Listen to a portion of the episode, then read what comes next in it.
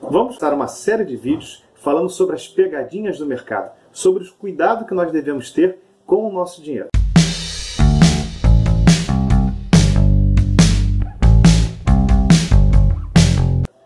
Esse vídeo eu vou falar sobre um fundo de investimento que é muito comum as pessoas aplicarem, mas que tem que ter alguns cuidados. Vou lhe dizer quais são. O fundo é um fundo DI. O que é o fundo DI? Qual é a característica de um fundo DI?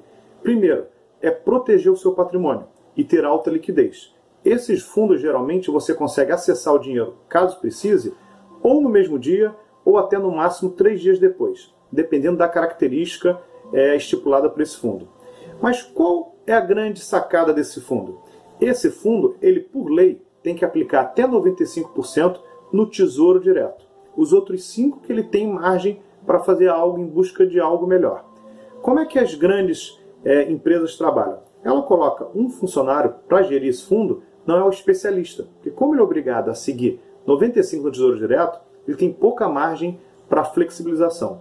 Então, o importante nesse fundo é você estar atento à taxa de administração, que como ele acompanha o Tesouro Direto, por exemplo, nesse momento, a taxa Selic está em 6,5%, que é a taxa de juros do Brasil.